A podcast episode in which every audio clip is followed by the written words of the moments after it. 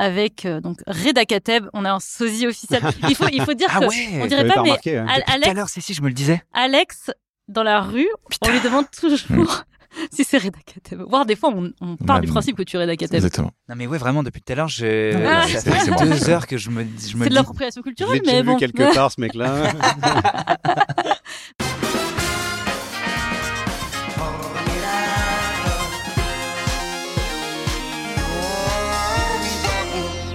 Bonjour, bonsoir, salut. On vit une époque formidable, une époque où des gens meurent de chaud au Texas, alors que franchement, ils sont déjà habitués à des températures très hautes, donc on n'est vraiment pas prêt. Une époque où la Cour suprême américaine vient de bannir l'affirmative action, donc discrimination positive à l'université, un an après avoir supprimé le droit fédéral à l'avortement, c'est top. Une époque où la police tue encore des adolescents arabes et noirs, pensez pour Naël M, tué à Nanterre, et Al-Hussein Kamara, tué à Angoulême, et où le gouvernement répond par encore plus de police. Mais rassurez-vous, tout n'est pas sombre, puisque parfois des milliardaires décident d'eux-mêmes de se tasser dans un tout petit cercueil pour aller au fond de l'océan et disparaître pour toujours dans quel espoir. Bref, c'est pas l'été le plus fun. J'avoue que c'est un peu violent comme. C'est un podcast Intro. très feel good. Et bienvenue. Mais heureusement, je suis accompagnée de mes deux amis Alex et Hervé. Salut. Salut. C'est un moment émouvant car c'est le dernier épisode de la saison avant l'été. Mm, mm. Et ce moment émouvant, on a la chance de le partager avec une personne formidable, Xavier Lacaille. Yeah. Bonjour, Ouais. bonjour, bonjour, merci beaucoup. Xavier, alors tu es scénariste, comédien, acteur. Je vais pas lister tout ce que tu as fait car c'est très long. Bon, Tu ne m'en voudras pas. je ne t'en veux pas. Mais tu joues le rôle principal dans la série Parlement. La troisième saison arrive bientôt d'ailleurs. Elle arrive en septembre, a priori. Je sais pas si Voilà, je parce que. Ouais. c'est un Bon. serpent de mer en fait, hein, Ouais, c'est la troisième saison. a priori, voilà. Ok. Tu as coécrit les séries Validée et Miskina la pauvre, Oui. dans laquelle tu joues aussi. Et tu es la moitié du duo Ambroise et Xavier dans le spectacle du même nom. Mais alors, quelle moitié es-tu? Je suis Xavier Ambroise. Ah merde Ah oui, voilà, Eh ça. oui, ok. tout est planté au début. Non, non, oui, c'est ça. Parce que je préférais justement Ambroise. Eh dans oui. On a demandé. Mais ouais, spécifiquement et Ambroise. puis ce, ce nom est formidable. Voilà. Donc je m'attendais pas à te voir toi, mais bon, Désolé. c'est pas grave, on va, on va faire en Désolé. sorte que Attends, ça c'est pas marche. Eric et- c'est pas Eric et Quentin? Ah, Je suis désolé, je sais pas. Je sais pas. Pour la, alors. pour la petite histoire, Pour une En petite histoire, on va couper non. au montage. Mais... on va couper au montage. Tu es la moitié du duo Ambroise et Xavier Exactement. dans le spectacle du même nom qu'on a eu la chance de voir avec Hervé et qu'on a adoré. Adoré. Ah, génial, bah, mais super. Voilà. ça tombe bien. Si on Et c'est pas pour faire de la lèche, hein, c'est vraiment, c'est sincère. Ah, bah, Voilà. merci. On invite que les gens qu'on aime. Très bien. Ça. Exactement. Alors, avant de passer aux questions que j'ai pour Xavier, Alex et Hervé, de quoi vous allez nous parler ce soir? Alors moi, j'ai parlé de negging. Hmm. Tout- Il y, a Ah. tou- il y a toujours un terme un petit peu. Ça un me dit quelque peu chose. Un peu chelou. Ah On va parler de drague. Ah bah tu... Ouais, c'est ça. Ouais, c'est ça, Ah, Yes. T'aurais pu le faire deviner C'est trop intéressant. ok, ok. Bon, et moi, après Hervé. le désastre écologique de l'aviation civile, dans le précédent épisode, je vous ai préparé une nouvelle chronique très rigolote sur un mal extrêmement répandu qui a des conséquences catastrophiques sur notre santé. Je suis vraiment au top en ce moment. Bon, écoute, hein, c'est tout à fait en lien avec euh, mon intro qui était extrêmement joyeuse, donc tout va bien. On va commencer par la question. Xavier, est-ce qu'on vit une époque formidable? Ah, j'aurais dû regarder la définition euh, Non, mais- de formidable. Parce que c'est un terme qui est quand même polysémique, je pense. J'avoue que même nous, on la connaît pas. Parce que formidable, en fait, euh, on vit à une époque, en tout cas, dans lesquelles des termes sont euh, galvaudés, comme le- certains le disent. Et formidable, c'est un réflexe euh, qu'on peut avoir euh, comme tous les jours. Comme moi, je dis beaucoup, ah, c'est charmé. Et charmé, ça veut dire méchant, et pourtant, ça veut dire que c'est cool. Et donc, formidable, ça comme peut mortel, être en très fait. ironique, en fait. Oui. Ah bah d'accord, formidable. Et je pense que c'est effectivement une époque formidable parce qu'elle est pleine de contradictions, de choses à la fois formidables, au sens littéral, et des choses euh, qui sont formidables, hein, vraiment formidables, quoi. Est-ce que tu as pas. des exemples des Bah, t'en deux as donné sens? déjà plein, là. Ouais, Tu vois, ce sous-marin, par exemple. ouais. On pensait que c'était formidable. Parce que génial, on peut aller voir le Titanic, euh, trop bien. La technologie nous permet aujourd'hui de se mettre dans une euh, truc et puis d'avoir une manette de Xbox. Alors, pas cette technologie-là, du coup. Non, du coup, bah voilà, et du coup, bah formidable. Hein. Parce qu'à la fin, non. On les est... Simpsons l'ont encore prédit, c'est ça. Ah, Ah ouais, vrai. ils ont fait un épisode sur ça? Ouais, ouais, tu vois, le, milliardaire qui meurt vraiment avec ses mères. Si, si, Dans le sous-marin dans le sous-marin, ils partent tous les deux voir le Titanic Non. et le mec meurt parce que c'est pas la première fois qu'il le fait. Bon, après, ça Et l'a voilà. dit, c'est c'est pas que Ouah. c'était impossible à deviner, parce qu'en vrai, c'est hyper dangereux. Mais pour aller voir le Titanic en particulier, c'est quand même fort. Bah ouais, ouais. Mais en tout cas, voilà, il y a, il y a toutes, ces, toutes ces choses qui sont incroyables et il y a des dérives évidemment à chaque euh, innovation. Le sens de l'histoire montre qu'il y y a plein de choses très positives et qu'il faut faire gaffe à beaucoup, beaucoup de choses. Et je, je tue un peu l'ambiance, mais c'est c'est cette vigilance euh, qu'il faut avoir constamment avec la nouveauté et en même temps euh, accueillir des nouveautés extraordinaire quoi. Enfin, c'est Mhm. et fascinante. Je, je sais pas pourquoi je pense à ChatGPT par exemple. J'en parlais Mhm. avec une amie scénariste l'autre jour. ChatGPT euh, qui est euh, pour beaucoup de gens euh, quelque chose de très inquiétant pour énormément de métiers. Et j'entends l'inquiétude. C'est important de s'inquiéter comme d'être en colère et, et c'est sain. Toutefois, il faut pas euh, avoir une peur qui contraint et qui nous éloigne de la chose. Moi, je me suis vachement renseigné et j'utilise ChatGPT à certains endroits. Et c'est intéressant, en tout cas, de s'y confronter et de comprendre profondément pour pas que la peur s'empare complètement de nous et qu'elle soit la seule émotion dominante, quoi. Moi, je trouve que pour le ChatGPT, un truc en plus qu'il faut pas oublier, c'est que c'est un langage. Et c'est Oui. qu'en fait, c'est comme si tu refusais l'informatique à une certaine époque Ouais. et qu'aujourd'hui on dit ah mais je sais pas utiliser les ordinateurs. En fait, t'as juste refusé de Oui, prendre le train en marche. Je suis d'accord. Et L'ignorer ne te rendra ah, pas service. ça, hein. exactement. Et je pense Exactement. que apprendre à faire des prompts aujourd'hui ne pourra que te servir C'est l'anglais de demain. Exactement, c'est une En langue et t'es juste à apprendre à faire un, à Oui. prompter et c'est un, juste un truc même si je le fais pas beaucoup et pas de niveau dingue, c'est juste comprendre comment ça fonctionne, à qui tu parles et comment tu lui parles. Et tu te rends compte qu'en fait c'est lui qui t'assiste et pas le contraire, il te remplace pas. Si tu lui parles bien, si tu lui donnes les bonnes infos, il t'écoute, il te parle, il te comprend et euh, ouais, je trouve que c'est vraiment important de Mais il faut aider les gens à ne pas, parce que c'est un, hein. outil qui est particulier Ah ouais, et, euh, et on a la chance pour euh, certains d'entre nous d'avoir la, une forme de vigueur et de curiosité Mm. qui nous rend accessible ces outils-là. Et il faut le plus possible faire de l'éducation autour de cet outil-là, ou enfin de ces outils. C'est vraiment le- l'archétype du futur, quoi. Mais pour pas qu'il y ait de gouffre, euh, il y a un gouffre Une numérique, fracture numérique, ouais. et une fracture numérique qui va être exponentielle. Mais bon, bref. Voilà. Non, mais je suis totalement d'accord. Mais euh, justement, il y a plein de gens qui disent euh, bah, l'IA va remplacer plein de métiers, etc. Mais en fait, le truc, c'est que maintenant, la différence, ça va être qui sait effectivement écrire un prompt, qui sait Mm. faire une requête et qui ne sait pas le faire. Et donc, euh, j'ai plein d'amis qui sont là. Non, mais vraiment, ça me fait trop peur. Je préfère vraiment éviter Mm. toutes les infos liées à oui, bah, l'IA. Et cela dit, en étant hyper euh, intéressé par ces questions-là, ça change quand même d'un mois sur l'autre, d'une année sur l'autre, Ouais, ça va sûr. changer énormément. Ouais, ouais. C'est des trucs qui vont tellement vite que de toute façon, on n'arrivera jamais à suivre, même si on est à fond. Mais alors, si on suit pas du tout, malheureusement, on va être complètement perdu. Xavier, tu as étudié en France et aux États-Unis. Tu as étudié le droit, Oui. au départ, en tout cas. Mhm. C'est aux États-Unis que tu as découvert l'écriture et le théâtre, Mhm. puisque euh, l'écriture aux États-Unis, ça s'apprend. Mhm. En France, euh, c'est un peu moins le cas. Est-ce qu'on peut dire qu'étudier aux États-Unis, ça a changé ta vie? Est-ce que ça a été déterminant dans ta vie professionnelle? Euh, oui, mais avant tout euh, personnel. C'était un éloignement euh, physique et psychique qui était très important pour moi à cette époque-là. Et j'étais très introverti et très timide au lycée et au collège et j'avais une phobie scolaire très violente et donc j'avais envie de repartir c'est vraiment ridicule de dire repartir de zéro, mais je sentais le besoin d'aller dans un endroit où personne me connaissait pour être quelqu'un d'autre que ce que j'étais, qui j'étais. Et ça a été une étape de vie très importante. Euh, J'ai pu être ce que je voulais profondément être et j'ai une curiosité qui s'est développée qui était avant très inhibée. J'avais beaucoup de retard à l'école que j'ai jamais réussi à rattraper en France et euh, là-bas euh, il y a eu un déclic et donc j'ai commencé à m'intéresser à beaucoup beaucoup de choses. Je faisais du journalisme, je faisais de la science politique, beaucoup beaucoup de théâtre, d'écriture et c'était valorisé là-bas de faire beaucoup de choses différentes. Ensuite, j'ai fait des études de droit euh, franco-américaines donc tu fais une partie en France, une partie aux États-Unis. Et aux États-Unis, j'ai eu la chance de faire plein de matières différentes. En France, je devais valider des matières euh, de droit assez classiques. Et en parallèle, je faisais du théâtre toujours et l'écriture chez moi, mais ça a été un, ouais, un grand tremplin vers quelque chose de très nouveau.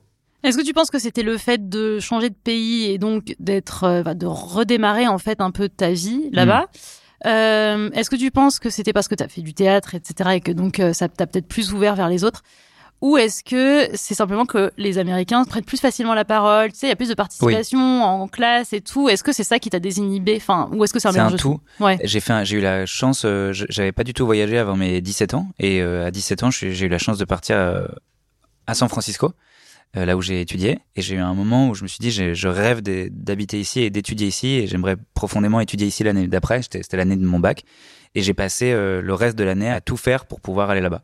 Et c'est la première fois de ma vie où je me suis activé à- avec un objectif clair et j'ai tout fait pour. J'ai eu beaucoup de chance. Ma mère m'a énormément aidé à trouver le moyen d'aller là-bas pour étudier.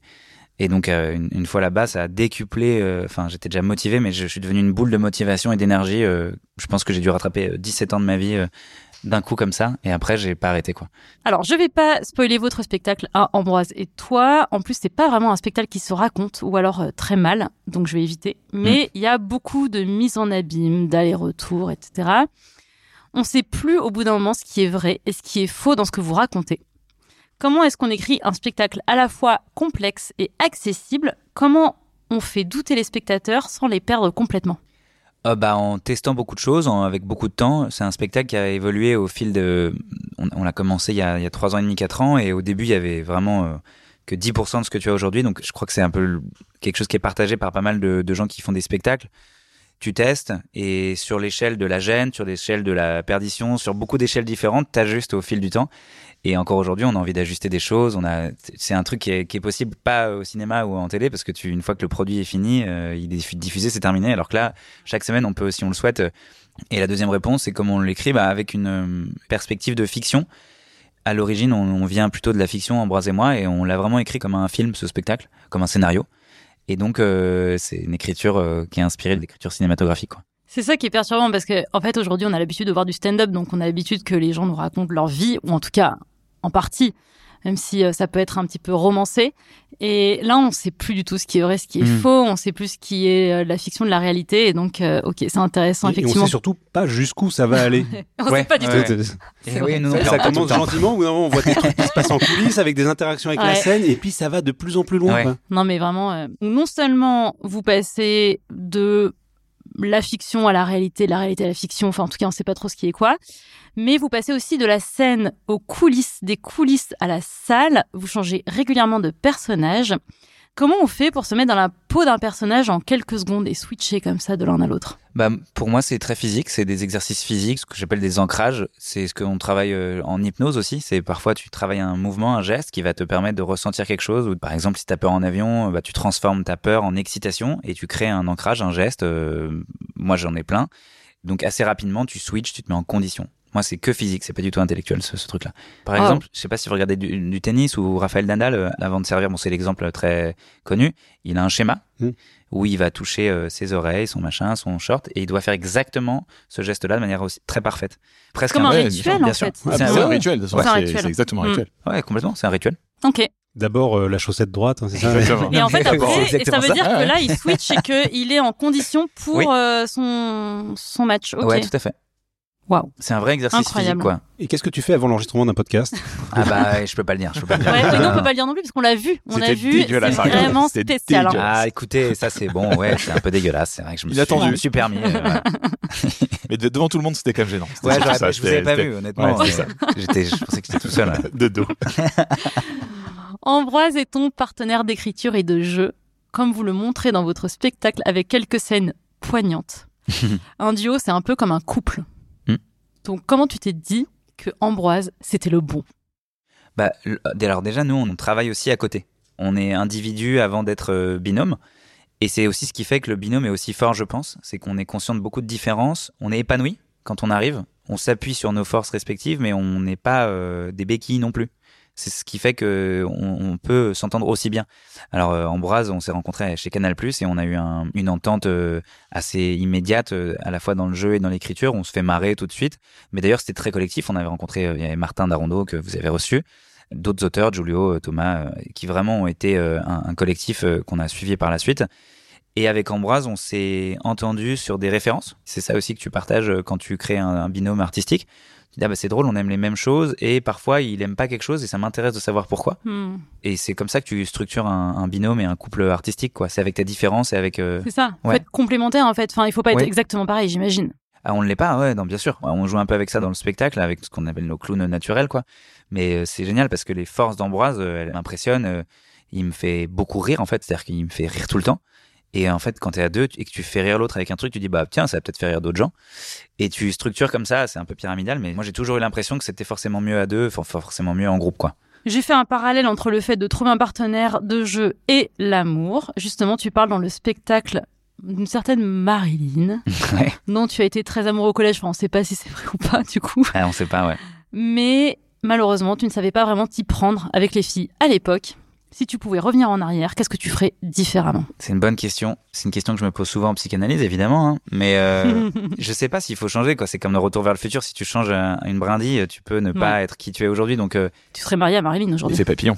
Et Ouais. l'effet- exactement. Le fameux effet, effet papillon. Donc, c'est des questions qui sont complexes. Euh, la seule, c'est une réponse super bateau, mais j'aurais envie de le prendre dans mes bras. Oh là, c'est nul. C'est vraiment, c'est Non, nul. c'est pas Ah, je le prends dans mes bras et je lui fais un petit bisou à ce gamin, ce petit gamin dans les faubourgs là. En tout cas, de, de... Paris des années 30, Ah, ça c'était le vrai Paris. ça. Ça, c'était le vrai Paris. C'était On est d'accord. Paris, ça. On est d'accord. On pouvait tout dire à l'époque. À cette époque-là, putain, on n'est pas comme aujourd'hui, là. Formidable. Ça, c'était Ça, formidable. c'était formidable. non, bah, en fait, je prendrais peut-être pas le risque de changer grand chose, parce que ça, tout pourrait s'effondrer, mais éventuellement, je lui ferai un petit bisou euh, par-ci par-là, quoi. Ok. Un petit, euh, allez, t'inquiète, ça va bien se passer, gamin. T'inquiète, gamin. T'inquiète, gamin. Je te demande ça parce que Alex, lui, s'y connaît très bien en technique de drague. Et c'est ce dont il va nous parler dans sa chronique. Alors vraiment pas. C'est Fais-nous rêver. Bon, en tout cas, vous êtes toujours à faire des chroniques super psychologiques. Et moi, je parle toujours des réseaux sociaux, de musique, de trucs qui Ouais, c'est m'énervent. chiant d'ailleurs. Ouais, j'en ai un, j'ai un peu Ça marre. suffit J'ai maintenant. l'impression d'être un peu Jean-Pierre Bacry du groupe, sauf que je suis pas drôle en plus. Donc vraiment, je suis vraiment. Donc j'ai décidé en fait de changer un peu de thème pour une fois, de sortir un peu de, de ma zone de confort. Et je me suis dit, tiens, je vais chercher quand même ces informations sur les réseaux sociaux et sur Internet. Et Comme résultat, ça m'a énervé comme d'habitude. Donc vraiment, c'est un échec jusqu'au bout. Donc je vais vous parler d'un move bâtard, d'un truc brosson, comme on dit, le negging. Alors vous en avez forcément fait les frais, parce que vous êtes tous tellement sensuels autour des micros que vous avez déjà connu ce truc-là. Bien entendu. Bien sûr. Le negging se traduit par le commentaire négatif ou compliment tranchant en français. Enfin, c'est comme vous le voulez. hein. Tranchant. Ah bah, les Québécois ont des façons de le dire qui sont assez incroyables. Donc en tout cas, tout ça pour vous dire que c'est le fait de complimenter tout en se faisant insulter. Mm. Voilà, donc c'est le chaud-froid, la caresse pour mieux accepter le coup de griffe. Donc c'est un abus passif-agressif, quelque chose que l'on peut passer pour un trait d'esprit ou d'humour, alors qu'en fait pas du tout, c'est juste pour vous nuire. T'es bien maquillé aujourd'hui? C'est pour cacher ta sale gueule et tes cernes? Ouais. Voilà Superbe. Voilà. Superbe. Pourquoi tu m'as regardé en disant ça Ouais, c'est vrai. Pose-toi les bonnes C'est questions. vrai que ça donne envie en termes de drague. euh, Ouais. Alors, le negging est surtout utilisé dans la séduction. C'est une remarque légèrement insultante dans le but de susciter l'intérêt d'une personne ciblée, bien évidemment. Alors, j'ai appris grâce à tout ça que, par exemple, les mecs, quand ils veulent cibler une femme, ils peuvent l'appeler un baby shark Hein ou Hein un requin. Voilà, c'est Quel rapport? Bah, Ok. voilà, c'est un, un terme utilisé pour, Pour quand t'as un- pêcher, genre, pour- parce que. voilà, quand tu aller pêcher, tu vas aller pêcher un baby shark. Mais c'est marrant parce que, ok. Voilà, je l'ai vu plusieurs fois dans plusieurs vidéos et je me trouvais ça très inquiétant. Ah ouais, Voilà, ouais. Je, je, je, je voulais juste partager cette information. Si t'as peur des requins, en plus, moi j'ai peur des requins, c'est compliqué. de faire ça. Ouais. Euh, voilà, donc ça peut sembler étrange ou confus, mais il est important de noter que le negging est souvent considéré comme manipulatoire Ah bon? et peu recommandé dans les interactions sociales saines d'après le guide de la bienveillance de Nadine de Rothschild et d'autres bourgeoises pointues, bien évidemment. Ça a été théorisé par Neil Strauss, auteur de The Game, Les secrets d'un virtuose de la drague, le pape de la drague, le dieu des pick-up artistes, le théoricien des mécaniques du chinage. Donc ce n'est pas n'importe qui, et vraiment je vous conseille de lire même juste des résumés de ce qu'il fait, c'est incroyable. Quand on est un homme, un vrai, ouais, cette chronique m'a rendu un petit peu viriliste, hein, vous allez voir, un petit peu macho, c'est depuis le temps que j'attendais ça, ça y est, c'est enfin arrivé. Donc en fait, pour être un homme alpha hétéro, il faut chasser, draguer, lever les poulettes, comme on dit dans les années 40. Ça, c'était à l'époque bien sûr. Quand t'étais encore un gamin et qu'on Ouais, parlait ouais. comme ça, ça c'était beau. ça. Euh, Aujourd'hui, on se fait cancel pour n'importe quoi. Vraiment. Exactement. Donc il faut dévaloriser pour capter et dire des phrases du genre un verre de plus et tu pourrais limite m'intéresser. Chaud. Un verre de plus pour qui? Eh, Ah. joli, joli. Ouais, mais toi t'es trop malin, toi. C'est voilà. Superbe. Oh là Ou une phrase comme ça se voit que t'as confiance pour porter une, cette robe-là. Voilà. génial. Ou euh, t'es vraiment très jolie, mais avec quelques kilos de moins, tu le seras encore plus. Oh. voilà. Incroyable. Derrière tout ça, en fait, il y a une incitation donc à draguer comme sur les plateformes de rencontres, parce que c'est les alphas qui vous disent de faire comme ça. Hmm. On vit à une époque où on peut plus rien dire, la bien-pensance a gagné, bref, une époque où on peut plus rien dire quand on est un vieux blanc conservateur et sans être contredit, c'est vraiment une mauvaise époque. hein. Vraiment, c'était mieux Vraiment, avant. Vraiment, c'était tellement mieux avant. Mm, mm. Donc, les hommes gentils n'ont plus leur place. Ça, c'est quelque chose qu'il faut accepter. Hmm. Et bizarrement, cette phrase, je l'entendais déjà quand j'étais petit. Bah Ah. Et Ça c'est quand même un truc très étrange de se dire, alors pourquoi maintenant sur les réseaux, on en parle partout, alors que déjà, il y a très longtemps, donc quand j'étais jeune, cette phrase existait déjà. Parce que déjà, en fait, on essaie d'infuser que pour être un vrai homme et pour plaire aux femmes, il faut être un bad boy. Hmm. Bon, déjà, le terme de bad boy, clairement, ça sent les années 90. Mais en plus, voilà, c'est une sorte de petit message qui infusait déjà à l'époque. La manosphère, c'est comme ça qu'on l'appelle, c'est vraiment le fait que... La en- manosphère Ouais, c'est Ah ouais. le terme euh, vraiment des mecs qui veulent rester entre mecs. Ils trustent les réseaux sociaux en fait à depuis vraiment quelques années, surtout sur TikTok, et ils essayent de rameuter les ados à leur cause.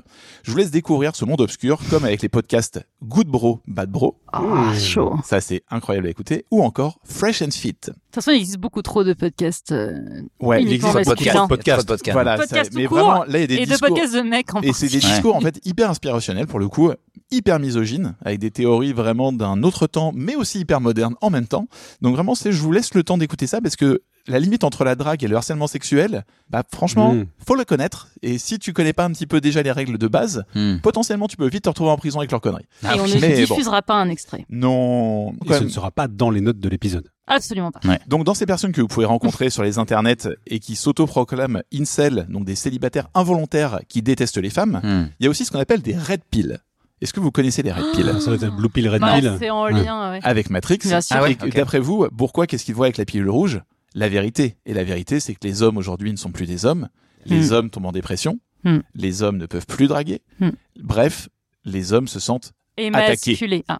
Ouais, émasculés aussi. bien sûr. Oui, De toute façon, façon, un peu brutal, On mais va euh, parler, oui. non, mais de toute façon, Bah. on va parler clairement de couilles à un moment, parce que de toute façon, ça parle que de ça à un moment. Donc, euh, voilà. Donc, en tout cas, une belle bande de mecs virils, mais qui, en esprit de bichon abandonné, quand même, qui ne supportent pas comme ça, mais simplement, faut pas oublier un truc, faut pas être un gentil toutou. Bon, c'est très contradictoire tout ce qu'ils disent, voilà. Pourtant, ils éduquent à travers leurs vidéos sur les réseaux sociaux à ne pas être un petit toutou, et ça, c'est quand même très étrange quand même de leur part. Voilà. Donc, si tu te sens que t'es un homme un peu mou, pas dans la chasse, que tu ne prends pas par les cheveux la première go qui traîne en en la- en l'appelant J'ai une image. Petit shark, hein, mon petit shark, Yeah.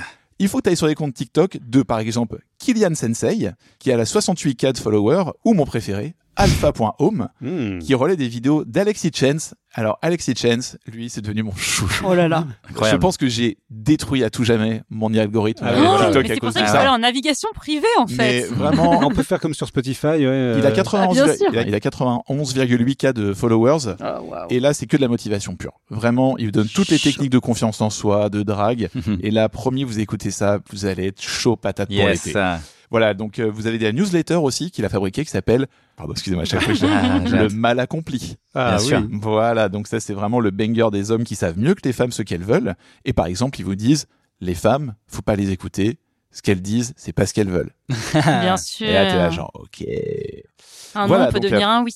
Par exemple, si vous tapez comment draguer une meuf sur TikTok, vous allez découvrir la méthode de ne pas poser de questions à une femme, de ne pas être poli avec une femme, de ne pas être sympathique avec une femme, mais il faut faire preuve d'audace et de montrer que tu as des Limite. couilles. Non. Ah oui, Vous oui. comprenez Ah, C'est enfin, l'inverse de la limite. Voilà. Et donc, pour ça, il faut faire du negging. Wow. Enfin, on est très dans le negging, en fait. Ça peut ressembler à dire quelque chose de sympa comme t'es plutôt sympa pour une fille. Quelque Ouais. part, c'est du negging. Ouais, ouais. Au dire, mais t'as vraiment beaucoup d'humour pour une femme. Ouais. Très negging, en fait. Tu sais jouer au foot euh, pour une fille Mais c'est intéressant parce qu'il y a beaucoup de mecs qui disent t'es pas comme les autres filles. hein. Oui, voilà. Ouais. Mais ça, en fait, c'est une, forme de negging. C'est une forme de negging Mais aussi. il y a beaucoup de euh, filles du voilà. coup qui vont dire je suis pas comme les autres filles aussi. Du coup qui vont reprendre le truc à leur compte. N-log. Pardon Par les N-log. Ah alors là t'es plutôt Not grand like toi. other girls. Ah, Ah ouais. Ah, on en Non, a mais déjà parce que parlé. C'est pas le terme That que je connaissais. Ouais, C'est C'est Girl le-.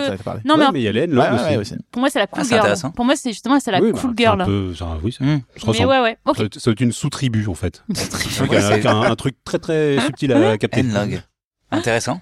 Donc en fait, pourquoi ce thème m'a particulièrement énervé en le découvrant au fur et à mesure? Déjà d'une, parce que vraiment c'est des arriérés mentaux qui sont quand même sur des réseaux sociaux à parler à plein de gens qui les écoutent et qui les suivent et qui commentent. Et au-delà de ça, parce que peut-être que moi aussi quelque part, j'ai déjà fait cette technique. Oh. Et je m'en souviens. À quel âge? Euh, j'étais pas si vieux et pas si jeune, mais euh, j'étais à un, jeune, à un âge où une fois, je pense que j'ai vraiment testé une méthode de negging à une soirée avec des gens que je ne Mais connaissais en, pas. en le faisant. euh, Ouais, de- de- décemment. de ton ouais, parce ouais, que ouais. en fait, quand t'as pas de confiance en toi, que t'es Mm. pas BG et que t'as pas des techniques de drague hyper Mm. rodées, t'entends parler de ce truc, Pourquoi tu te dis, pas, hein. on essaye. Sauf qu'en fait, le problème, c'est que ça a marché. Ah. Ah. Et que derrière, une fois que ça a marché, que t'as passé ton move de Bah technique, j'avais pas la suite de la technique. j'avais pas eu la méthode jusqu'au bout. Oui, Et je d'un m'appelle coup, Alex. Je redeviens sympa ou Et je bah, continue dans ma. Exactement. c'est que là, d'un coup, tu sais, t'es- t'as fait genre le gars et d'un coup, tu te retrouves comme une merde à te dire, Ah merde. bah, je sais pas quoi faire. Et donc là. après, t'as réussi à la choper ou pas? Pas du tout. Ok. Voilà, merci d'avoir de me ramener à mes, à mes ratés de jeunesse. Voilà, donc en tout cas, de ça pour vous dire, si vous entendez un gars faire un compliment que vous trouvez blessant, qu'il n'est pas drôle, qu'il se dit être drôle ou original, en fait, pas du tout. C'est juste mettre en application les vidéos et méthodes apprises en ligne pour vous. Donc, vous vous faites néguer, je sais pas si ça se dit, mais je vais le mettre Ça en marche. pratique en tout cas. Est-ce que le negging existe chez les femmes? Peut-être, Ah. mais ce n'est qu'une reproduction en fait de cette volonté patriarcale systémique qu'on retrouve chez tous les mecs qui ne veulent pas lâcher l'affaire et qui veulent se dire que un homme doit être un homme parce que c'est un homme et qu'on chasse. Hmm. Enfin voilà. Donc la drague, c'est cool, mais non toxique, c'est encore mieux. Oh. Hmm. Alors, l'amour est un de mes sujets préférés, même si on parle très peu d'amour là dans le negging. hein. Pour moi, ça a vraiment pas beaucoup de rapport. Toxicité mais bon. plutôt, ouais. Xavier, est-ce que toi, tu as des techniques de drague? Non, je suis très mauvais et euh, j'ai eu beaucoup d'échecs À une époque, euh, je suis tombé très, enfin c'était il y a longtemps, hein, c'était il y a plus de dix ans. Il y a une fille que j'ai tout de suite aimée très fort. Et, euh, et rétrospectivement, j'étais un peu con, mais je lui ai trop tôt proposé euh, d'être en couple, quoi. De Mais se marier. Au bout de combien de Non, temps bah, Le lendemain. Non mais Ah oui, c'est un j'ai petit peu j'ai tôt. pas dit est-ce que tu veux être euh, ma copine, mais Genre, je- entre ignorer le texto et proposer, il y a juste un petit entre-deux. Quand il... ouais, je l'avais pas celui-là, tu vois. Sauf si c'est la passion, tu vois, mais bon. Mais même la passion, hein, faut euh, attention. hein. Mais non, mais je sais que j'avais proposé d'aller au cinéma le lendemain. on et puis euh, elle m'a pas tout de suite répondu. Et du coup, j'ai proposé une autre séance parce que la séance était passée. J'ai dit, ah, bah, si tu préfères, on va à la séance de 18h. Bah, 18h15, je fais, ah, bah, si tu veux, on va à la séance de 21h. puis le lendemain, j'ai proposé une séance le lendemain. Et puis là, j'ai, bah, c'était terminé, T'as bonsoir. découvert le ghosting. Ah ouais, non, non, il y a eu une réponse Ah, un une peu réponse. après, euh, mais qui était vague, mystérieuse. ouais, ouais. Elle voulait être je fais des trucs et mystérieuse. toi, Elle voulait- pas de et toi. ouais. Elle voulait pas avoir l'air trop disponible, c'est parce qu'elle t'aimait très fort. Elle voulait te pas- séduire. pas Trop fort, dispo, hein. Je peux te dire qu'après, il n'y a plus de nouvelles. Ouais, mais je suis pas trop d'accord avec toi parce qu'en fait, tu vois, le fait de proposer ça, tu l'as fait toi de bon cœur et parce Ouais. que t'en avais T'as envie. été sincère. En et en fait, je pense Ouais. que la sincérité, Grave erreur. faire ça. Grave erreur. Jamais être Ouais, mais en fait, si, parce que quelque part, tu vois, si tu vas trouver une personne qui te ressemble là-dessus aussi. Oui, oui, oui. Tu vois, oui, si- c'est vrai, t'as raison. et En t'as fait, raison. au bout du compte, si la personne ne répond pas, tu vas te dire, bah tant pis, il vaut mieux ça que. Bien sûr. euh, Ouais, t'as raison. parce que je trouve que les gens, tu vois, qui rentrent dans des techniques Ah non, de. c'est Tu vois, non, genre, mais on- la- le truc du double texto, de faut jamais envoyer un double texto, machin. En fait, là, c'est- attends. terminé. en La fait, ça transforme-. C'est ça, tu fais, Mais je trouve que ça transforme le truc en jeu, en fait. c'est ça, c'est pas un jeu d'échecs, quoi. Déjà, c'est comme les réseaux, so- enfin les, pardon, les applications de rencontre qui transforment le truc en jeu. Enfin, c'est le but hein, des applications, c'est de faire. euh, Ouais, ouais, c'est tu un gagnes, tu perds, hein. euh, tu vois, t'as des, pour en fait, la- comment dire, activer ta dopamine ou je sais pas comment on dit. Et c'est exactement ça, c'est-à-dire qu'au bout d'un moment, c'est plus sincère du tout. En fait, c'est même plus lié à des sentiments, c'est vraiment un jeu. Hmm. Et c'est gagner ou pas. Et ça me fait une excellente transition, Ah bon? Car tu aimes beaucoup les jeux vidéo apparemment, Oui, notamment World of Warcraft. Oui, Oh. Que bien tu as sûr. découvert au collège. bien sûr. Euh, lycée, Ah, lycée, ouais, troisième, T'as dit collège, seconde. lycée, alors je sais pas. ouais. mais bon, non, non. Je sais pas pourquoi je t'ai repris sur ça. qu'est-ce qu'on Non, mais en plus, on Euh, attends, c'était pas en cinquième, c'était en Eh, quatrième, plaît, ok attends. Oh J'étais avec là là. Madame, Blouson. Ah, pas n'importe qui. Pas en cours de maths, cours de physique. Non, mais c'est important, t'as raison, c'est important. Pas non, du non. tout. Mais surtout à cet âge-là, entre, je sais pas, entre 14 et 16 Ouais. ans, il y a beaucoup de différences. En fait, j'ai- tout de suite, parce que je jouais à euh, Diablo 2, en fait, au collège. Et je suis Ah, passé à World à of. Warcraft après. Et ça n'a rien à voir. T'avais dit donc dans le podcast de Fabrice Florent que ensuite pas mal de joueurs ont été recrutés dans la finance. Hmm. Surtout des joueurs, euh, moins des joueurs de World of Warcraft, plus des joueurs de, de ce qu'on appelle des Dota, c'est des Defense of the Ancients, c'est des jeux qui ressemblent à, bah, il y a le jeu Dota ou League of Legends. C'est des jeux dans lesquels la rapidité et le collectif sont les deux grandes données. Donc il faut prendre des décisions très vite et en groupe de 5, donc en mini-groupe. World of Warcraft, c'est quelque chose de beaucoup plus ample avec une grande narration, une dramaturgie vraiment euh, liée à...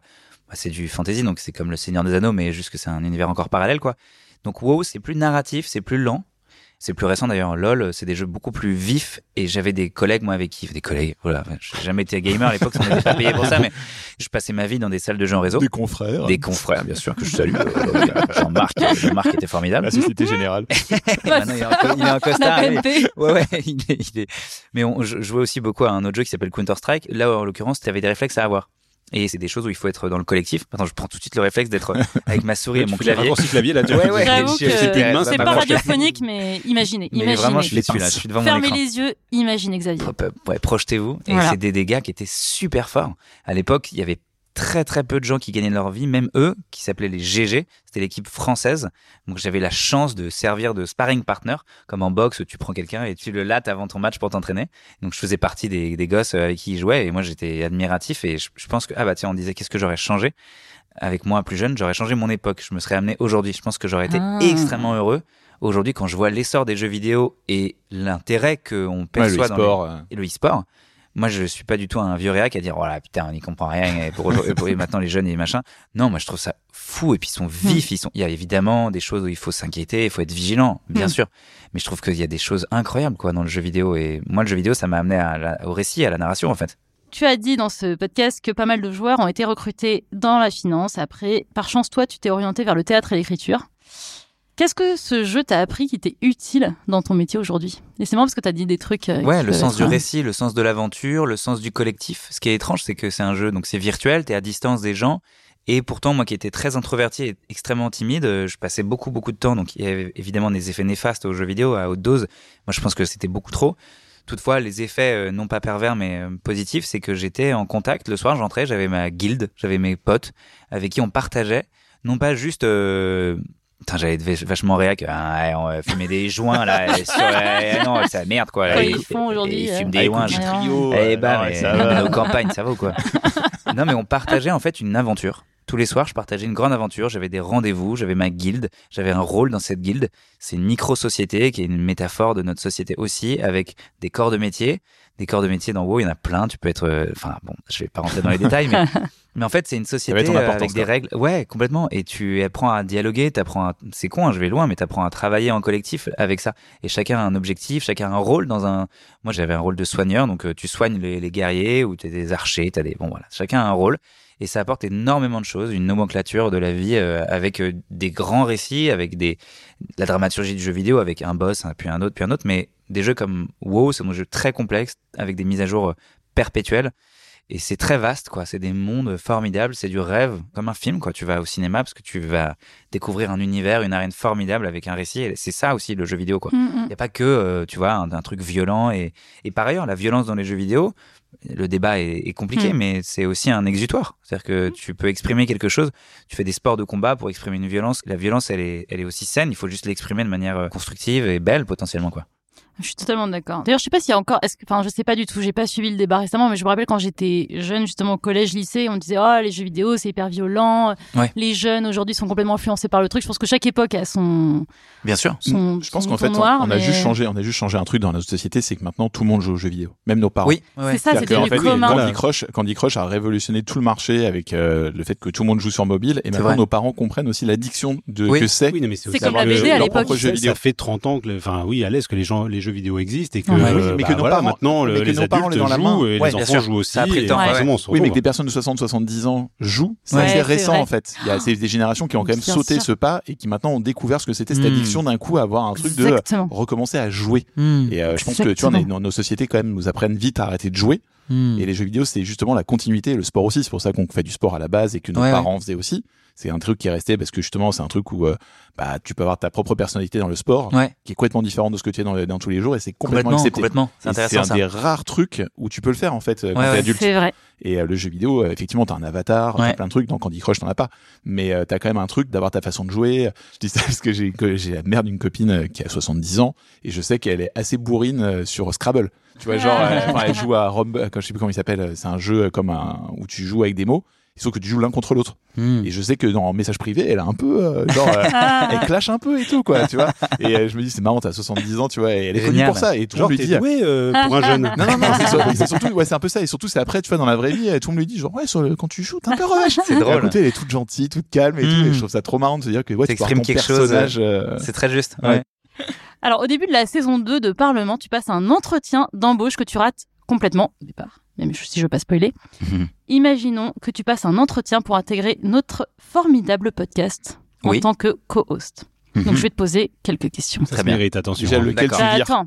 Ah, c'est vrai que j'imaginais, j'imaginais trois, mecs et J'imaginais- déjà qu'on n'était pas. ça euh, c'est vrai. Alors du coup, bon bah, imagine vraiment la pression est forte, tu dois remplacer Hervé ou Alex. D'accord. Pas moi, Ouais, bien ouais, sûr. ouais, ouais. Très bien. Bien entendu. voilà. Juste parce que je suis une femme en fait, c'est juste mon privilège, voilà. Alors je vais te vous voyez parce que quand même c'est un entretien d'embauche. Bien sûr. Quelle est votre plus grande qualité? Alors bonjour déjà, merci de, me recevoir. Je suis ravi de décrocher cet entretien et sachez que cet entretien c'est déjà une victoire pour moi parce que cet échange est constructif. Wow. Euh, une chaise en plus, t'es assis. T'as voulu jouer. Samia, hein J'ai la chance d'avoir une chaise, donc je vous remercie infiniment parce que je pense que même si euh, cet échec, si c'est un échec, je ne sais pas si ça le sera, je le souhaite pas, bien sûr, parce que je souhaite, euh, j'ai quand même des ambitions, mais des ambitions qui n'écrasent pas les autres. Donc euh, c'est d'ailleurs euh, transition vers quelle est ma qualité. Ouais, votre Eh bien, plus grande qualité même. Je vous remercie de me relancer. Je- ma, ma qualité principale sera celle de mettre en valeur les autres. Donc euh, Ah. d'ailleurs, je vous trouve euh, tous euh, formidables. Euh, je trouve que vous êtes à la hauteur. Alors, la lèche, ça marchera pas Ça marche avec nous. pas. Non. le le bon, sens bon, bon. du collectif. Le sens du collectif, exactement. Ouais, mais fais J'adore le attention aux mots, collectif. tu a Ouais. mots formidables, Ouais. il l'a bien. Bien sûr. Ouais, sûr. ouais, ouais, non, pas Bien sûr. Très bien fait. Quel est votre pire défaut? Alors mon pire défaut, c'est que parfois je peux trop en faire pour les autres et je m'oublie. C'est un peu chiant. C'est un Trop peu chiant. bienveillant. Et je m'oublie et donc euh, voilà, je, je, je disparais au profit du collectif. Mon Et il demande très cher, c'est ça son vrai Après, problème. j'ai un gros salaire. C'est vrai que j'ai des gros Quelles sont vos prétentions Bien salariales Tiens? Elles sont monstrueuses. Vous avez pas, vous avez pas de quoi. Non, non, désolé. Non, on a juste de quoi payer l'apéro, c'est tout. Alors, Xavier, vous avez étudié le droit, mais vous avez ensuite exercé un métier qui n'a rien à voir. Qu'est-ce qui s'est passé? Vous vous êtes découragé? Au contraire, non, non, je me suis encouragé. euh, au contraire, tout mon parcours, moi, mes études, je les ai adorées. En fait, j'ai- les études, ce qui est formidable, quel que soit le, cursus qu'on choisisse, c'est que ça donne une grille de lecture sur le monde, qu'on fasse de la socio, de l'histoire. Moi, j'ai fait du droit. Bon, moi, je me suis mis à voir le monde à travers le droit. De fait, euh, j'étais intéressé par ça parce que j'avais le sentiment euh, que le droit était euh, central dans nos sociétés. Et c'est effectivement à la fois un outil de lecture, une explication du monde, et en plus une grande structure. Je Non, suis, je suis pas du tout structuré. C'est pour ça que quand je joue, je suis que dans le corps parce que j'ai un réflexe d'être dans l'instinct et dans l'intuition. Et je suis pas du tout dans la structure. Et pour l'écriture, la structure c'est très très important. Et je pense que le droit m'a amené à me structurer. Ça m'a donné euh, plein plein de choses, une, une méthode de travail. Du coup, le droit c'est beaucoup d'apprentissage par cœur. C'est un travail euh, qui est assez acharné. Il y a une forme de créativité dans le droit. De fait, euh, les grands avocats sont aussi des gens qui maîtrisent la rhétorique, euh, l'oralité, qui savent euh, s'exprimer devant des gens. Donc je pense que c'était un truc qui était très euh, complémentaire, le théâtre et le droit. Pardonnez-moi Xavier, mais pour la suite de cet entretien, on va essayer de faire des réponses courtes. non, mais c'est hyper intéressant parce que c'est vrai qu'on pourrait dire que t'as fait, enfin, c'est vrai que t'as complètement bifurqué, t'as fait un grand écart, comme on dit. Bah, J'en faisais déjà en fait, je faisais déjà du, théâtre pendant, donc j'ai jamais eu le sentiment de faire un grand écart. C'est ça, oui, parce que du coup, t'as étudié le théâtre et l'écriture en même temps que le droit, Ouais, donc ouais, euh, c'est, ouais, c'est intéressant. Mais par contre, t'as un rapport hyper kinesthésique à tout, en fait. Oui, Par rapport à ce que tu dis et comment t'exprimes les choses, t'as toujours un rapport au corps. Et Mm. euh, même dans l'apprentissage et ainsi de suite, comment Ouais. ça fonctionne pour toi? J'aime bien être connecté à mon corps et j'essaye d'y penser le plus possible euh, dans la journée. Je pense que le jeu a beaucoup aidé parce que quand tu fais du théâtre, de fait, euh, enfin chacun a des méthodes différentes. Hein, vraiment, Euh, moi en tout cas, mon rapport au, au jeu, il était vraiment euh, dans le sol, quoi. Et c'est un jour où j'ai un prof qui me disait, il me répétait tout le temps. Je faisais des alexandrins, j'étais très mauvais, c'était vraiment euh, horrible l'alexandrin, c'est tellement technique, c'est tellement dur, et je me concentrais que sur euh, la technique de l'alexandrin, que ça tombe bien, que ça tombe juste, etc. Et il me dit, mais t'es pas du tout ancré. Je veux dire, t'es- Mm. Là, ton corps, il est, il est, enfin, t'es pas ancré. Et j'ai beaucoup, beaucoup travaillé l'ancrage au sol et donc la sensation. Et quand tu fais du yoga ou de la méditation ou plein, plein de, de, je sais pas, de la sophrologie, l'une des premières choses, c'est ok, donc ta respiration. Réalise que tu respires, sens ta respiration, sens ton corps. Tous ces trucs-là, en fait, on s'oublie, on oublie tout dans nos quotidiens. Et je sais pas, j'ai eu le sentiment qu'il fallait oublier le moins possible ces choses-là et le corps. Et j'essaye de toujours affilier le physique et euh, l'intellect. Vraiment, je vulgarise le truc, mais et j'adore tout théoriser, j'adore les études. Vraiment, j'aime apprendre avec la théorie et j'aime immédiatement la mettre en pratique, quoi. Donc ouais, c'est cette espèce d'aller-retour que j'adore. euh. Hyper intéressant. Dernière question. Non, oui, on est aux dernières questions parce que j'en ai encore deux, mais on va pas, on va pas faire. Euh, pourquoi est-ce qu'on devrait vous embaucher? Alors, je suis pas si cher que ça. J'accepte les stages et euh, vraiment, je suis voilà. Pourquoi vous devriez m'embaucher? Alors, je pense que votre recherche, elle est, elle est belle. Vous cherchez quelqu'un pour, pour vous épauler. Et, et à vrai dire, je pense que je, je vous apporterai, euh, non pas ce qui vous manque, mais l'une de vos forces, c'est que vous êtes une belle équipe. Et je pense que plus on est de fous, plus on rit. Et j'apporterai un nombre plus grand déjà. Et on s'amuserait encore plus que là. Et déjà, on est Mais à ce moment-là, on embauche trois personnes. quoi. Eh bien, c'est justement, euh, j'ai des amis qui sont juste là. Les gars, intermittents qui sont un peu en galère. s'il y a deux, deux trois cachets, euh, Et ben donc, Xavier, tu es embauché. yes. Tu as le droit d'être notre co-host et ami. D'ailleurs, tu écris souvent avec des personnes qui sont aussi tes amis. Et tu fais partie d'un collectif de scénaristes qui s'appelle Écriture 2000. Eh oui, oui, oui. C'est vrai. Alors, la scène, les séries, le cinéma, c'est des milieux dans lesquels c'est un peu difficile de se faire une place. Oui. La concurrence est rude. Comment on fait pour percevoir d'autres scénaristes et d'autres comédiens comme des alliés plutôt que comme des rivaux? Hmm. C'est une bonne question.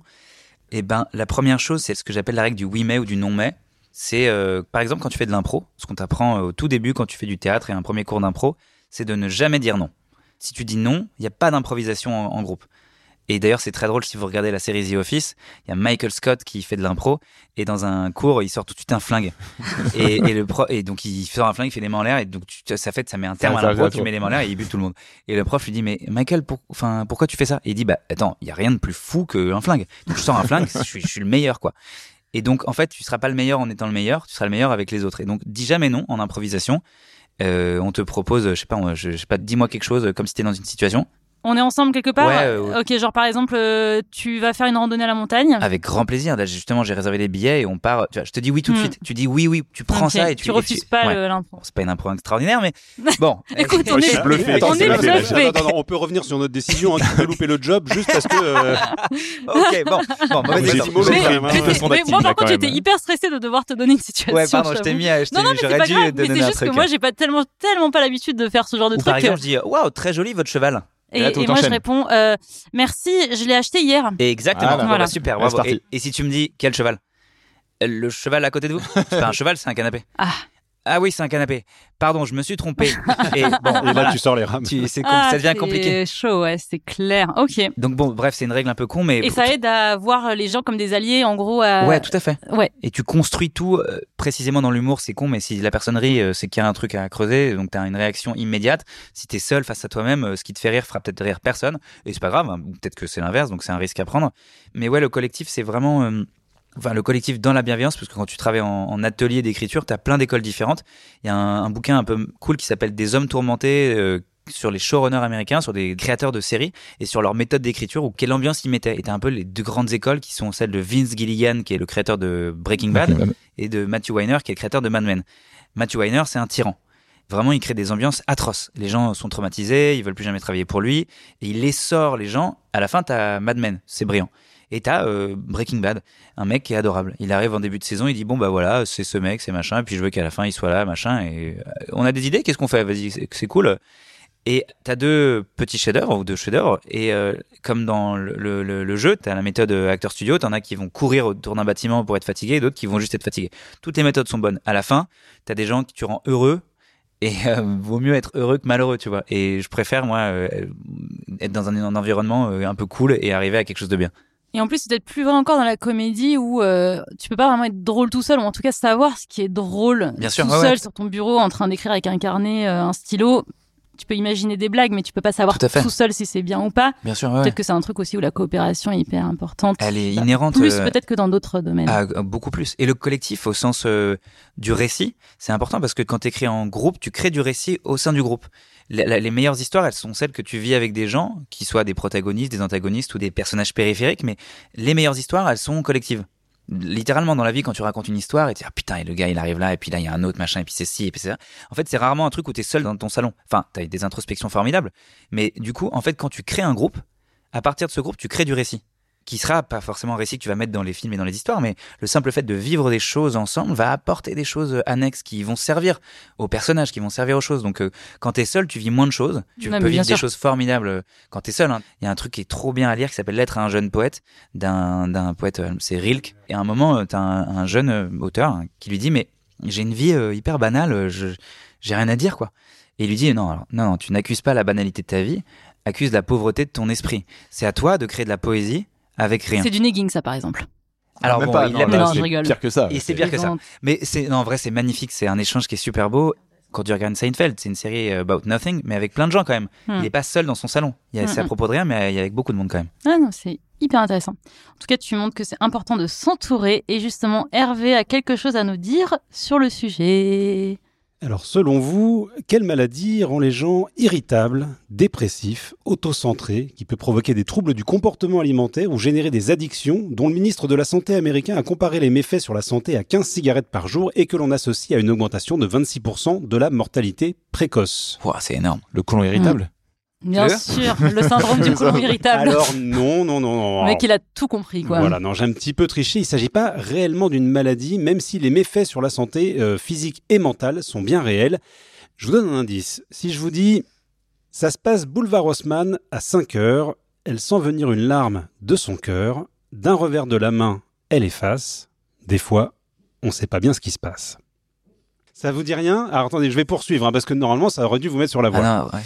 Ah, c'est fou, vous êtes vraiment. euh, Enfin, c'est pas du tout pour vous c'est vraiment nul, en Mais fait. vous êtes mauvais Alors je poursuis. Ça me déçoit en fait de la part d'Alex, pour tout dire. Mais bon, on va... Oh tu vas comprendre. Oh, tu le vas comprendre. Oh, le oh, le. Oh, Je nigger. te, je te croyais un petit Oh là peu là là. plus affûté quand même. Mais bon, tu, vas- non, mais tu vas Arrête, tu comprendre vas pourquoi. l'émoustiller, Là, il, il là. dit Marc, La- il me dit une Marc Lavoine, là, il me fait chier. J'y tu crois pas, là. Comprendre pourquoi je dis ça.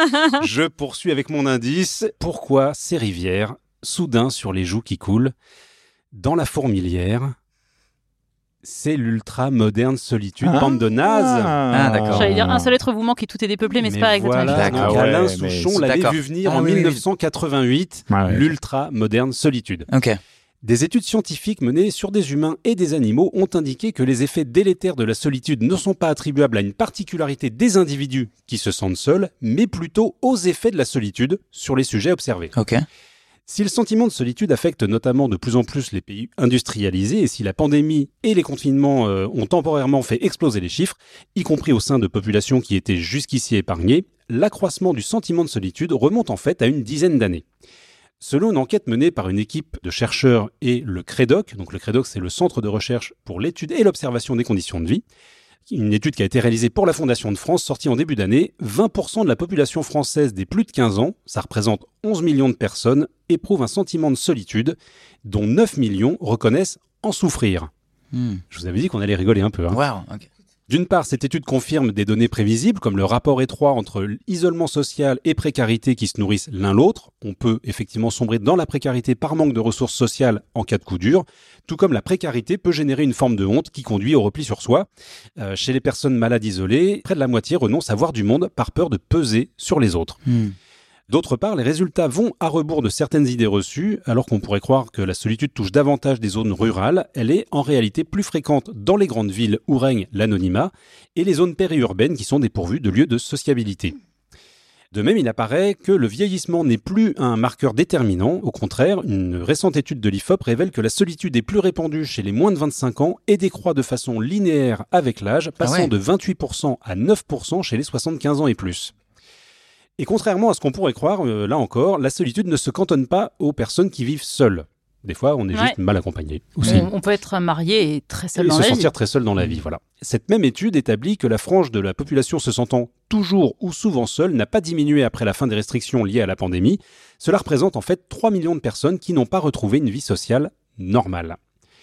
Dans une interview au magazine L'ADN, Mathieu Cheng, qui est euh, directeur associé de BVA Nudge, également expert en sciences comportementales et auteur de La fabrique des solitaires, cite quelques chiffres édifiants. En 2010, seuls 2% des jeunes étaient touchés par l'isolement, 13% avant la pandémie et 21% l'année suivante.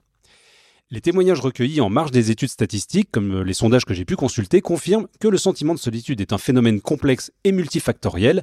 Alors essayons de voir ce qui, dans nos comportements, alimente à ce point ce sentiment de solitude. Alors pour commencer, euh, les périodes de confinement ont conduit à une attention accrue envers les personnes seules ou isolées, parce que à ce moment, on exprimait plus facilement son sentiment de solitude, qui était alors socialement plus admis. Mais les chiffres portent à croire que la parenthèse a été refermée et que les manifestations de solidarité n'ont pas perduré. La fréquentation des lieux collectifs, comme les musées, les cinémas, les théâtres, commence tout juste à retrouver son niveau d'avant la crise sanitaire, alors que les Français ont plutôt privilégié leur sphère privée et les rencontres familiales ou entre amis. Au travail, il y a ce que Mathieu Cheng désigne comme la France du back-office, autrement dit les métiers de la logistique ou les services de nettoyage dont les salariés travaillent souvent seuls, en horaire décalé ou en intérim, et dont les emplois du temps variables les empêchent de programmer leur vie privée. Par ailleurs, en plus de générer beaucoup trop de podcasts de développement personnel, l'explosion de l'auto-entrepreneuriat produit énormément de solitude, et dans le même ordre d'idées, les télétravailleurs ou les freelances sont un public particulièrement concerné par la solitude. Un tiers des sondés pratiquant le télétravail au moins trois jours dans la semaine se sentent toujours ou souvent seuls, c'est 15% de plus que l'ensemble de la population française, et cette frange des actifs est aussi davantage concernée par les pensées suicidaires dans les mêmes proportions. Mais d'autres facteurs tentent à expliquer l'accroissement de la solitude. Des études menées par une association de psychologues américains mettent en parallèle la montée de l'individualisme et le développement économique qui ne concerneraient pas uniquement les pays occidentaux. À de rares exceptions près, les deux courbes se suivraient de près depuis les années 60. Selon Mathieu Cheng, encore une fois l'auteur de La fabrique des solitaires, ce phénomène rejoint la dynamique de l'ubérisation et de la marchandisation des services qui tendrait à corrompre les relations humaines.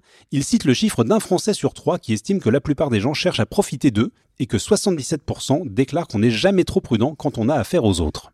Wow, C'est super encourageant. c'est clair. Euh, le parallèle me semble un petit peu tiré par les cheveux, cependant le magazine britannique Dazed s'interrogeait récemment sur l'hyper-individualisme quand la businesswoman Cody Sanchez lançait à ses 360 000 abonnés sur Twitter En tant qu'adulte, ne demandez pas à vos amis de venir vous chercher à l'aéroport, préservez vos amitiés et commandez un Uber. Dans la même veine, Catherine Lavery, une autre entrepreneuse décidément, déclarait à son tour En tant qu'adulte, ne demandez pas à vos amis de vous aider à déménager. Ah. Alors comme toujours sur Twitter, les commentaires furent contrastés, certains applaudissant et d'autres regrettant qu'on assimile les relations amicales à des échanges de bons procédés. Plus tôt sur les réseaux était apparu le concept de trauma dumping, soit le fait d'exprimer son mal-être ou de déverser ses traumatismes auprès de son entourage, qui avait conduit des gens très sympathiques à partager des modèles de texto pour s'épargner le fardeau psychologique de ces personnes en souffrance qu'elles estimaient toxiques au nom du self-care. C'était d'ailleurs un point que tu abordais dans ta dernière Ah, ça me chronique dit quelque chose. Sophie K. Rosa, autrice britannique du livre Radical Intimacy, temporise en estimant que si certains d'entre nous voient nos amitiés de cette manière, cela reflète probablement le manque de temps, l'épuisement et la souffrance qu'on éprouve à notre époque, et que si on ne peut pas récupérer son ami à l'aéroport ou l'aider à déménager, c'est possiblement la faute du capitalisme et des longues heures de travail dans des jobs sous-payés, et pas forcément de l'égoïsme. Bref, bon, ça peut se discuter. Altermondialiste. Elle suggère également que si nous négligeons nos amitiés, c'est parce que nous privilégions probablement trop le couple et la famille et qu'il serait intéressant de voir ce que le même engagement et la même sollicitude apporteraient à nos relations amicales Hmm. pour restaurer le tissu intime de nos vies afin que nous puissions compter davantage les uns sur les autres. À ce propos, en 2011, après le tremblement de terre suivi du tsunami qui a dévasté le Japon et causé la mort de 20 000 personnes, des villes côtières très semblables affichaient pourtant des bilans très contrastés. Une étude menée sur 130 communes a montré que les villes où les interactions sociales étaient les plus fortes avaient connu les taux de mortalité les plus faibles, car après l'alerte, les villes et villages avaient eu 40 minutes pour s'organiser, évacuer et notamment secourir les plus faibles et les plus âgés. 40 minutes qui furent suffisantes dans certaines villes grâce à des années de vie en communauté. Incroyable. Enfin, et pour finir sur une note optimiste, une gigantesque étude menée à Harvard depuis 1938 sur une cohorte de plus de 700 sujets a démontré que les personnes les plus connectées à leur famille, leurs amis et leur communauté étaient les plus heureuses dans la vie, Mm. et que celles qui étaient les plus satisfaites de leur cercle de relations à 50 ans étaient celles qui étaient en meilleure santé à 80. Cette étude précise entre autres que ce n'est pas le fait d'être en couple ou la quantité d'amis qui fait le bonheur, mais la qualité des liens qu'on tisse avec ses proches. Voilà qui vous fera peut-être réfléchir à deux fois au moment de répondre à des amis qui sollicitent votre aide pour déménager. Hmm. Ah, c'est intéressant. Super. euh, ça Bah t'évoque ouais. un truc, toi? Bien sûr. Déjà, c'est une étude qui est incroyable, cette étude Ouais. de Harvard. Je- Complètement je, fou, ouais. Je l'avais lue et c'est, c'est, Ouais. elle est, elle est, c'est une étude très approfondie. C'est incroyable. Non, mais Et qui- c'est qui court sur des euh, Ouais, dizaines ouais. d'années et des générations. c'est incroyable. Enfin, c'est triste, hein, ce que tu Ah bah, dis. c'est extrêmement triste. hein. Et en même temps, de le savoir, c'est bien. Oui, Parce que bah, ça permet de un réagir, petit quoi. peu les yeux. ouais, on se rend compte que effectivement, euh, On arrive à la fin de cet épisode. Est-ce que tu peux nous parler de tes prochains projets?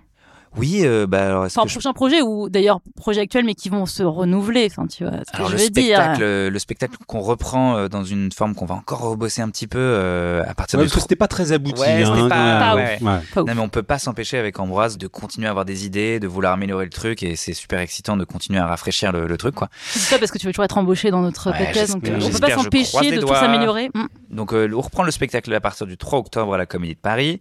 J'ai la saison 3 de la série Parlement qui sort à la rentrée.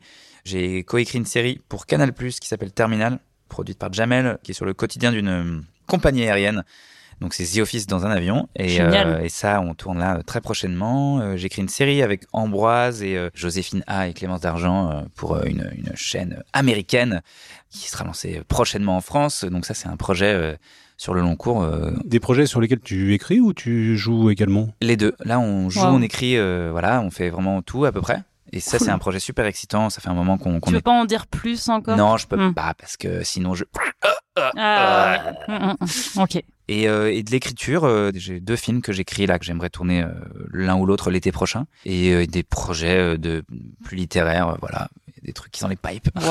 Il y a le film Bis Repetita réalisé par Émilie Noblet dans lequel je joue avec Louise Bourgoin qui sort prochainement et le film Zénital réalisé par Jean-Baptiste Sorel qui est formidable et qui parle notamment de masculinité et euh, je sais pas si je peux dire grand chose mais c'est très drôle et c'est très loufoque. Franchement, ça fait beaucoup de choses. Hein. Ouais, j'allais dire, ouais, ça fait une activité impressionnant. de après les films ouais. tu les tournes et ils sortent plus tard T'es donc sûr ça de je trouver une place pour une époque formidable dans cette Ouais. euh, Bien sûr, du non, temps je, je suis dispo. Non, non, non, je, je mettrai de côté euh, ce qu'il faut. D'accord, Non, ouais, non, voilà. non, non, je, suis- je suis motivé. Bien sûr. On arrive à vraiment la fin fin. C'est une question qu'on a traditionnellement à la fin de chaque épisode. Qu'est-ce que tu as fait la dernière fois pour la première fois? Bah justement, je vous en parlais un peu en off, c'est que j'ai commencé le jiu-jitsu brésilien. C'est un sport euh, que j'aurais jamais pensé euh, pratiquer. Tu Et veux euh, déjà le connaître. Hein. faut déjà euh, tomber sur le truc, quoi. et ouais, je pensais pas le faire et j'ai commencé l'an dernier. Et, euh, et c'est vrai que la première fois où j'y suis allé, en plus, j'ai été mélangé entre j'adorais et je détestais parce que c'était super dur. Je n'arrivais pas, j'y arrivais pas. Et en fait, j'y suis retourné. Et c'est la première fois que je faisais un sport euh, qui me mettait aussi euh, dans l'inconfort. Et au final, tu gagnes en confort. Au départ, t'es dans l'inconfort, et là, mais là aujourd'hui, est-ce que tu te sens plus à l'aise? Et ouais, bah, j'ai envie d'en toujours dans faire toute ma vie. Ouais, tu j'ai envie de, j'ai une marge de progression d'une vie entière. Génial. Attends, je veux, je veux poser une question quand même, parce Ah. que j'ai une question qui est, j'ai envie de la poser, je vais te la poser après, donc autant la poser sur le micro. Oui. En fait, là, je, te, je, je disais, je te fais ta psychanalyse en même temps, c'est très agréable. Et c'est vrai que par rapport à ce que tu dis, en fait, t'as un truc de tryharder, en fait. Dans ta façon de travailler, non? Euh, ouais, ouais, un peu. T'as un truc de quand c'est difficile, t'aimes Oui. bien dépasser ce truc pour que ça devienne un truc plus facile et pour que c'est justement l'écriture pour l'écriture scénaristique, tout ça, c'est les trucs que tu utilises le plus? Ouais, j'ai très peur du confort. C'est un truc auquel je pense tous les jours. Le confort, euh, j'essaie de penser. euh, en islam aussi, on dit souvent qu'il faut penser à la mort tous les jours. C'est bête, mais c'est très beau parce que c'est, elle est omniprésente et il faut l'appréhender. Il faut y penser. Il y a beaucoup de choses comme ça et je pense que le, confort, c'est quelque chose qui peut être un peu dangereux parce que ça nous déconnecte du monde, des choses, des gens, de ce qu'on veut. Et j'ai très peur de me déconnecter du monde et des gens. Et donc, euh, l'inconfort aussi dans le travail est utile quand les choses sont faciles. Et je pense que d'ailleurs, c'est un problème euh, dans le monde euh, audiovisuel, c'est qu'il y a beaucoup de gens qui sont dans un, un confort et qui excluent complètement la pénibilité de leur travail Mm. et qui du coup oublient de faire des choses euh, formidables et qui perdent en exigence. Et je pense que quand on commence à être vraiment connu et avoir euh, un pouvoir, euh, parce qu'on on parle à beaucoup de gens en faisant des séries ou des films, on a une, une très très légère responsabilité qui est à tous les niveaux. Ça peut être juste de faire du bien aux gens, de raconter des histoires divertissantes, mais tant qu'à faire, euh, faut vraiment se poser des questions et, et c'est pas se faire du mal, c'est de ne pas exclure complètement le, la pénibilité du travail. euh. Donc ouais, une réponse très longue pour dire que je trouve ça Mmh, intéressant. C'est intéressant. Alors, donc, on va passer aux recommandations culturelles de fin d'épisode. Hervé, c'est quoi ta reco? Alors ma dernière reco de la saison est un premier roman et pas n'importe lequel puisqu'il s'agit de La Jurée de notre amie à tous les trois, Claire Géano, qui a notamment produit le podcast littéraire Pile pendant plusieurs années. Alors si c'était du copinage, je n'aurais pas mentionné notre amitié, non, euh, j'en parle parce que c'est vraiment bien. Euh, pour être honnête, je consacre bien trop peu de temps à la littérature pour que quand un livre me tombe des mains, généralement j'en prends juste un autre. Mais là, c'est tout le contraire qui se produit. À mesure qu'on avance dans le récit, on a envie d'en savoir plus et on tourne les 352 pages de ce récit avec gourmandise. Comme le suggère son titre, on suit l'expérience d'une jurée lors d'un procès d'assises, ce qui peut potentiellement arriver à toute personne inscrite sur la liste électorale. Personnellement, je serais très curieux de voir la justice à l'œuvre de l'intérieur, je me suis donc assez facilement identifié à l'héroïne, sauf qu'une histoire de famille qui a poussé Anna à changer de nom et quitter sa région d'origine refait surface à cette occasion. Au tourment qui assaille la jeune femme au moment de juger de la culpabilité d'un couple qui aurait assassiné une vieille dame s'ajoutent ceux de sa propre histoire, nourris de souvenirs refoulés, de ressentiments familiaux et d'une vérité malmenée par le temps qui passe, avec laquelle il faudra bien se réconcilier. Ça s'appelle La Jurée, c'est édité chez HarperCollins, et vous devriez lui faire une place dans votre valise cet été. Super. Bah, écoute, franchement, merci. Alex. Euh, Marocco, c'est une série, c'est la série Barry, c'est une série HBO qui vient de se terminer. C'est la série d'Alex Berg et de l'acteur principal qui est Bill Hader. Il joue Barry, un ex-militaire reconverti en tueur à gages, qui suite à différentes péripéties se retrouve acteur et veut euh, percer là-dedans, sauf que son passé de tueur à gages le rattrape tout le temps. Donc en gros, c'est une love story avec derrière une guerre de gang entre des mecs de l'Est, des Chicanos et des bouddhistes. C'est un format Wow. de 30 minutes. c'est un format de 30 Génial. minutes. C'est parfait. C'est vraiment le super timing. Et je crois que dans la saison 2, il y a un des épisodes qui m'a fait le plus rire ces cinq dernières années. Vraiment avec une petite fille qui vient se venger. Et vraiment, je crois que j'ai rarement autant rigolé. Voilà, donc c'est la série est terminée. Quatre saisons de grand n'importe quoi. Il y a Henry Winkler qui joue dedans, qui jouait Fonzie dans Happy Days. Voilà, donc c'est parfait et c'est sur OCS. Et franchement, c'est une parfaite série pour l'été. Eh ben, Génial. Xavier, est-ce que tu as une idée? Ou est-ce que tu veux que j'aille avant Mais je préfère euh, te donner la parole. Non, vas-y, tu je t'en peux. prie. Je t'en prie. Non, non, non, t'as une idée. Je sens en que fait, une idée. non, cette année, j'ai vu un film que j'ai beaucoup aimé qui s'appelle Tout le monde aime Jeanne, avec Blanche Gardin, euh, un film de Céline Deveau. C'est très très beau, c'est un film euh, qui parle de deuil et euh, ça en parle avec beaucoup de drôlerie et, et de sentimentalité. Et de, et de- c'est très touchant. Et, euh, et je vous recommande ce film. Je pense qu'il doit sortir, je pense là, en VOD hein, dans très très peu de temps. justement, parce que je me souviens de la bande-annonce, je me suis dit, j'aimerais bien voir ce film. Ouais. C'est qui l'acteur? C'est Laurent Lafitte ou- Exactement. C'est lui, hein, voilà. Ouais, Laurent Lafitte, Maxence Tual et Blanche Gardin. Céline Deveau qui réalise, c'est un film formidable. Et du coup, je ne l'ai pas vu sortir au cinéma. Je, Ouais. Le truc est passé sous les radars Bah ouais, complètement. comme, Pareil, beaucoup de films Ouais, ouais, qui n'ont pas leur chance. Oui, mais en plus, il y a une, vraiment énormément de films qui sortent et du coup, maintenant, Oui, il reste ouais, ouais. en, Ouais, même, salle deux casting, semaines. quoi. Tu te dis, Ouais. euh, Oui, Ouais. oui, non, non, mais ça, c'est vrai. Ouais, c'est assez étonnant. Mm, mm. Mais c'est un film qui est très subtil et qui est difficile à vendre.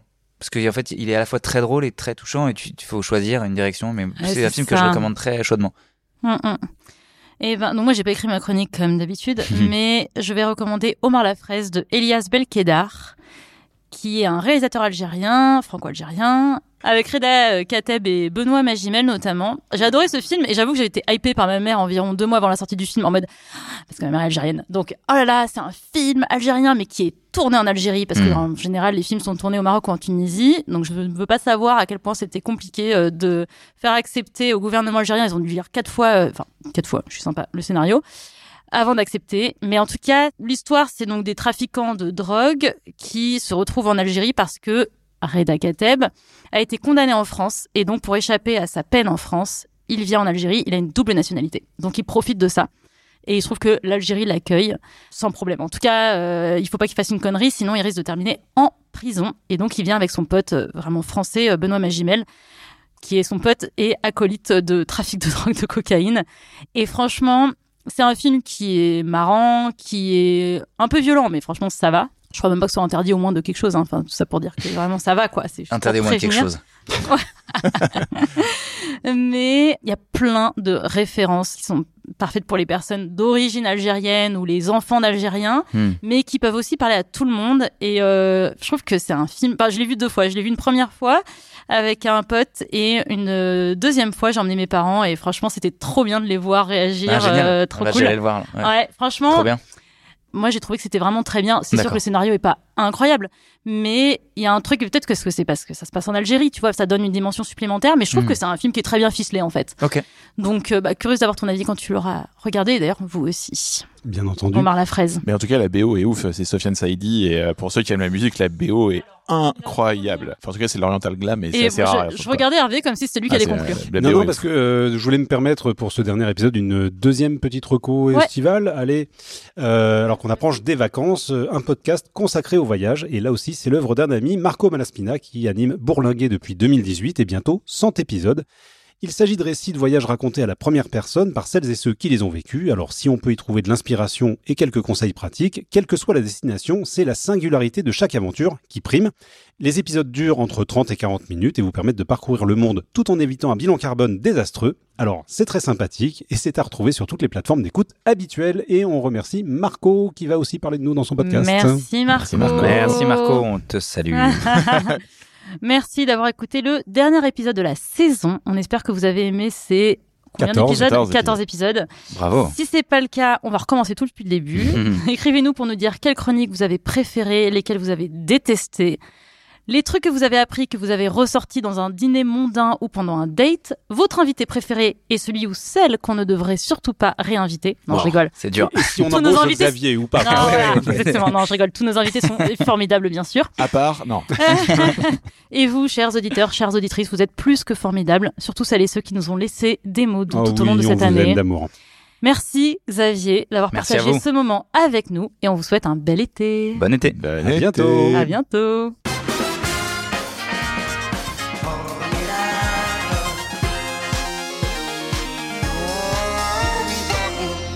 Peut le deviner. Enfin, Est-ce que c'est des trucs euh, de notre époque ou est-ce non, que non, c'est non, Ah, non, non, non, enfin, ça va être une suite de. Oh, pardon, j'ai- j'ai écouté- ruiné ta jouer, je vais me faire chronique. shamer après. Ouais. Ah non, mais, c'est pour ça que tu n'as pas reconnu Alain Souchon quand même. Tu l'as mal cité, c'est tout. Mais non, je l'ai- je l'ai fait sans le ton, j'allais pas chanter quand même.